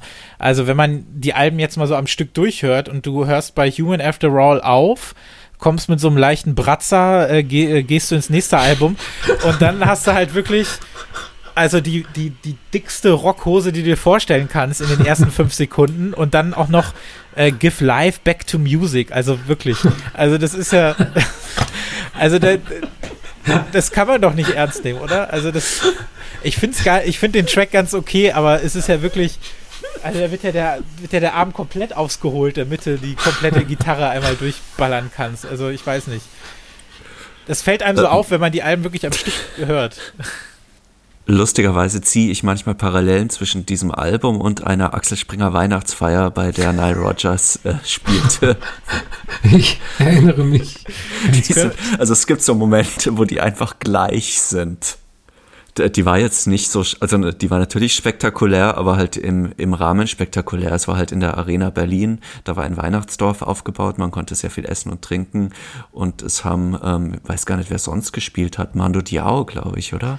Ja, Carl Craig hat aufgelegt, das war ganz gut. Albert, gibt es denn bei dir noch Songs, die dir im Ohr geblieben sind, die du schätzt oder wie stehst du allgemein mittlerweile zu dem, zu dem Album? Also, die einzigen Songs, die mir noch im Ohr sind, ist natürlich Giorgio bei Moroder, äh, Lose Yourself to Dance, äh, Get Lucky und ansonsten habe ich nur so ein diffuses Gefühl. Ein diffuses Gefühl, okay. Wir können ja wir sind ja dann, also es gab ja, Punk gab es ja danach, hat man glaube ich nicht mehr so viel mitbekommen. Ne? Sie hatten hier den Motherfucking Starboy mit The Weeknd gab es einmal, was finde ich ein Song ist, der genauso auch auf äh, Ram hätte landen können, weil das wieder so klingt wie ein Remix von einem, von einem Track eines anderen Künstlers, der dann letztlich aber unter Daft Punk äh, läuft. Und sonst war nicht mehr so viel los, hatte ich das Gefühl. Oder habe ich irgendwas versäumt in meinem Kopf? Was gab es denn eigentlich noch in den letzten acht Jahren? Ich kann mich ja nichts erinnern. Dann ist es ja vielleicht gut, dass sie äh, es äh, Quits gecallt haben, wie man so schön sagt. Also, dass sie dann ähm, sich ja dann auch mit einer Ram angemessenen Geste verabschiedet haben. Es gab ja dieses Epilogue-Video, irgendwie acht Minuten lang, bis dann einer explodiert und äh, sie dann auf Wiedersehen sagen und in den Sonnenuntergang laufen. Ähm, findet ihr das schade im Sinne von, ihr hättet noch große Erwartungen gehabt an ein nächstes neues Comeback oder findet ihr, Daft Punk haben ihre Arbeit gemacht und es gibt jetzt genügend Leute, die den Sound von ihnen weitertragen in dieses neue Jahrzehnt? Ich finde es überhaupt nicht schade. Ich bin eher glücklich darüber, dass die aufgehört haben, Musik zu machen, weil ähm, ich glaube, dass das nächste Album nach Random Access Memories noch schlechter wäre als Random Access Memories. Äh, was ich aber bemerkenswert finde, ist, äh, dass in einer Zeit, in der sich Bands eigentlich überhaupt nicht mehr auflösen. Also Bands existieren ja äh, gefühlt immer. Es gibt Bands, die seit die Rolling Stones nächstes Jahr ähm, werden die 60 Jahre alt. Also nicht die Mitglieder, sondern die Band. Und ähm, dass in einer Zeit, in der Bands sich wieder vereinigen, ähm, und nie auseinandergehen, eine Band sagt, wir hören auf. Das, das finde ich eigentlich fantastisch. Ich meine, man kann ja über den Zeitpunkt sprechen, ne? Also acht Jahre, du hast jetzt acht Jahre nichts gemacht und sagst dann ja übrigens, es ist Feierabend. Äh, der Zeitpunkt ähm, ist ja vielleicht dann ein bisschen strange an der Stelle. Ja gut, aber ähm, es ist ja möglich, dass entweder einer von den beiden andere Ideen hat, ähm, in die er mehr Zeit investieren möchte. Ähm, es ist möglich, dass irgendeine ähm, Option irgendeiner Plattenfirma ausgelaufen ist auf ein Album. Sowas darfst du auch nicht vergessen. Ähm, ich glaube, dass das, warum das jetzt ist, das wissen wir einfach nicht. Aber ich finde es begrüßenswert, ähm, weil es nie eine gute Idee ist, Kunst auf etwas zu fußen, das in erster Linie eine Rückschau ist. Ähm, ist viel schöner, wenn die jetzt irgendwas Neues machen. Also alleine. Aber so. wir haben ja auch bei, spätestens bei LCD Sound System gelernt, dass sowas letzten Endes auch einfach überhaupt nichts heißen muss und in fünf Jahren das große Comeback Random Access Memories 2 irgendwie mit Elon Musk im Weltraum. Äh, also sowas kann ich mir auch vorstellen, ehrlich gesagt. Man, man muss natürlich sagen, wenn ähm, sie hätten ihren Mythos noch ein bisschen konservieren können, wenn sie sich nicht aufgelöst hätten, sondern einfach nichts mehr gemacht hätten. Jeder hätte gerätselt, hey, was ist mit Daft Punk? Äh, äh, kommt da noch mal was oder nicht? Und so ist irgendwie klar, es kommt nichts mehr. Schade irgendwie ich meine, wir reden ja über Daft Punk, weil wir ihnen ja auch so eine gewisse Einzigartigkeit oder Vorreiterrolle attestieren wollen, dürfen, müssen, sollen. Wer kann denn diese Rolle übernehmen? Oder wo findet ihr, hört ihr die Musik von Daft Punk heute noch? Welche meinst du? Es gibt ja, wir haben ja gelernt, es gibt fünf verschiedene. Du darfst Musiken es dir aussuchen. also die von Haumberg, äh, wie ich vorhin schon gesagt habe, höre ich heute noch in sehr, sehr vielen Tracks. Und ähm, die äh, Ed Banger Musik ist ein bisschen seltener geworden. Die hört man nicht mehr so sehr. Hat das das Potenzial, nochmal wiederzukommen? Alles kommt wieder. Ach so. Man kann froh sein, dann vergessen. in fünf, sechs Jahren, wenn man seine Ed Banger Sammlung noch nicht verkauft hat. Die sollte man behalten. Ja, ich habe eine Sebastian 12 Inch, die ich seit zehn Jahren nicht mehr gehört habe. Die schweiße ich gleich noch ein. Jochen, wie siehst du das oder wie hörst du das? Ähm, wie höre ich das? Das ist schwierig zu sagen. Ähm, ich habe den Eindruck, dass es ein Sound ist, der gerade nicht so präsent ist, dass also dass ähm, gerade wenn ich kontemporäre Pop-Produktionen anhöre, halt irgendwie bei, bei anderen eher geschaut wird und irgendwie andere zeitgenössischere Einflüsse da drin stecken. Aber das, das kann sich in zwei Jahren ja total ändern. Das kann dann ja plötzlich wieder da sein. Und wir wollten ja jetzt am Ende, wenn wir uns von Daft Punk verabschieden müssen, oder dürfen im Falle von Albert, der super happy ist, dass die endlich mal aufgehört haben. Ähm, können wir aber trotzdem noch mal sagen, was denn so unsere drei Lieblingssongs gewesen sind, denn die gibt es. Wir haben ja unsere Playlist auf Spotify, die heißt Track 17 Playlist zum Podcast. Da findet ihr jeweils alle unsere Folgen und jeweils die Songs zu den Folgen. Das sind ja in den Review-Folgen immer 17 Stück, über die wir sprechen. Normalerweise gibt es bei den Features keine Musik, aber diesmal habe ich mir gedacht, ähm, kann ja jeder von uns noch mal seine Top 3 Daft Punk Songs oder Daft Punk Affiliated Songs äh, mitgeben, die wir dann äh, mit auf die Liste schmeißen. Albert, was sind denn deine, deine Top 3 Tracks von Daft Punk für die Playlist? Daft Punk, Around the Corner und ähm, no, Around the Corner. Miles Davis. Äh, ich fange nochmal an. ja. Mein liebster Daft Punk Song ist von Miles Davis. Oder scheiß auf Daft Punk, ich will einfach mal, pack Miles Davis auf die Playlist. Ist auch okay. ähm, Da Funk, Around the World und Re Revolution 909. Also alle von Ja. Homework. Na, na, na. Jochen, wie ist bei dir? ähm, Da Funk, Around the World und Fragments of Time. Oh, hier scheinen sich äh, Favoriten äh, nach oben äh, zu, zu positionieren. Natürlich ist bei mir auch da Funk dabei. Nach der ähm, Geschichte von Anfang kann es gar nicht anders sein. Ich mag den Track nach wie vor sehr gerne. Ähm, ich würde auch einen Rams-Song mitnehmen, nämlich Lose Yourself to Dance, weil, ich, weil der mich wirklich äh, strahlend werden lässt. Und ähm, ich schummel noch einmal und nehme äh, Music Sounds Better With You dazu, obwohl ich auch äh, bei Fragments of Time und bei Aerodynamic ähm, noch mal kurz überlegt habe, um auch ähm, Discovery hier noch mal zu erwähnen. Aber ja, Music Sounds Better With You kommt noch mal da rein als, als Semi, als bester Daft Punk-Track, der gar nicht von Daft Punk ist. Ähm, was mich mal interessieren würde, vielleicht weiß das jemand von euch, ich weiß es nicht, gab es eigentlich zwischen Air und Daft Punk viele Berührungspunkte oder irgendwelche Zusammenarbeiten? Weiß ich nicht, nee. nee. Das weiß ich nicht. Ist rauskriegbar, ne? Aber weil das ja in einer, ähm, in einer sehr ähnlichen Zeit eigentlich stattfand, wahrscheinlich drei Straßen voneinander entfernt oder so. Gibt's die offiziell noch? Das letzte Album ist jetzt auch neun Jahre her. Man hat zu denen auch immer so ein bisschen widerwillig was gemacht, zu Air-Alben, wenn ich das richtig im Kopf habe. Ich finde das erste Album total super und den äh, Soundtrack zu, wie hieß der Film? Ähm, Die Sophia- Selbstmordschwestern hieß Genau, auf Sophia Deutsch. Wie hieß der denn auf Englisch gleich wieder? Äh, The Virgin Suicides. Virgin Suicides, genau.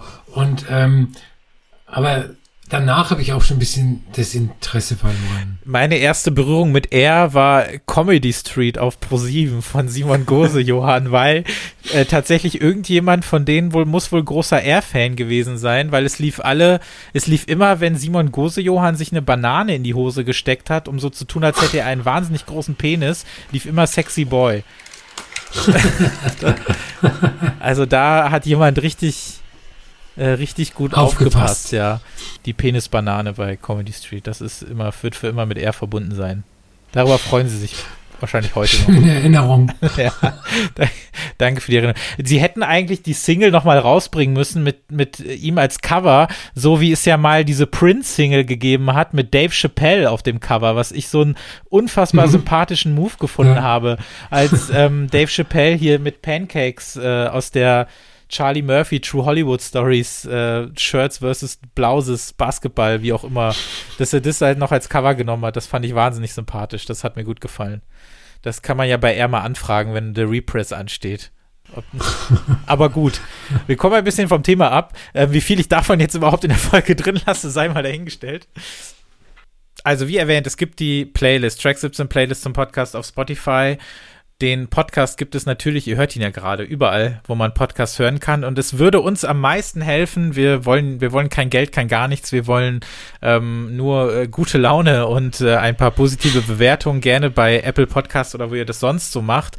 Abonniert den Podcast gerne und dann werdet ihr immer informiert, wenn es eine neue Folge gibt. Momentan sind wir ja ganz gut in unserem 14-Tage-Rhythmus, immer am Freitag. Und ähm, Jochen, dich gibt es vorrangig auf Instagram unter @ofeneck. Albert, dich gibt's wie immer unter @the_albert auf Twitter und Instagram und mich als Christopher Giff und den Podcast, wie gesagt, Track17 Podcast. Äh, wir freuen uns auf die nächste Folge. Das ist dann die reguläre 24 und wir können auf jeden Fall ja ankündigen, dass Floating Points dabei ist. Ähm, ich habe es noch nicht gehört. Wir haben ja den Link gekriegt, aber ich habe noch nicht die Muße gefunden, reinzuhören. Hast du es dir schon anhören können, Albert? Mhm, hab ich. Also das wird äh, mit Sicherheit dann in Folge 24 der Review-Folgen mit auftauchen. Und dann in einem Monat gibt es dann wieder ein Feature. Also vielen, vielen Dank, Jochen, dass du dabei gewesen bist. Hat mich wirklich sehr, sehr gefreut, dass du auch sofort zugesagt hast. Ganz im Ernst, es hat mich sehr gefreut, weil ich erinnere mich auch noch gerne daran, wie wir uns gegenüber saßen und man so wunderbar über Musik hat sprechen können. Und ähm, sowas fehlt einem im Alltag dann doch sehr. Deswegen hat, mir, hat mich das sehr gefreut, dass du dabei gewesen bist. Albert, auch dir nochmals vielen Dank. Du hast das wie gewohnt äh, wunderbar gemeistert heute. Und ähm, auch danke, wenn danke, es. Danke. Vielen, vielen Dank fürs Zuhören an alle und wir hören uns dann in zwei Wochen wieder mit der 24. Dankeschön und tschüss.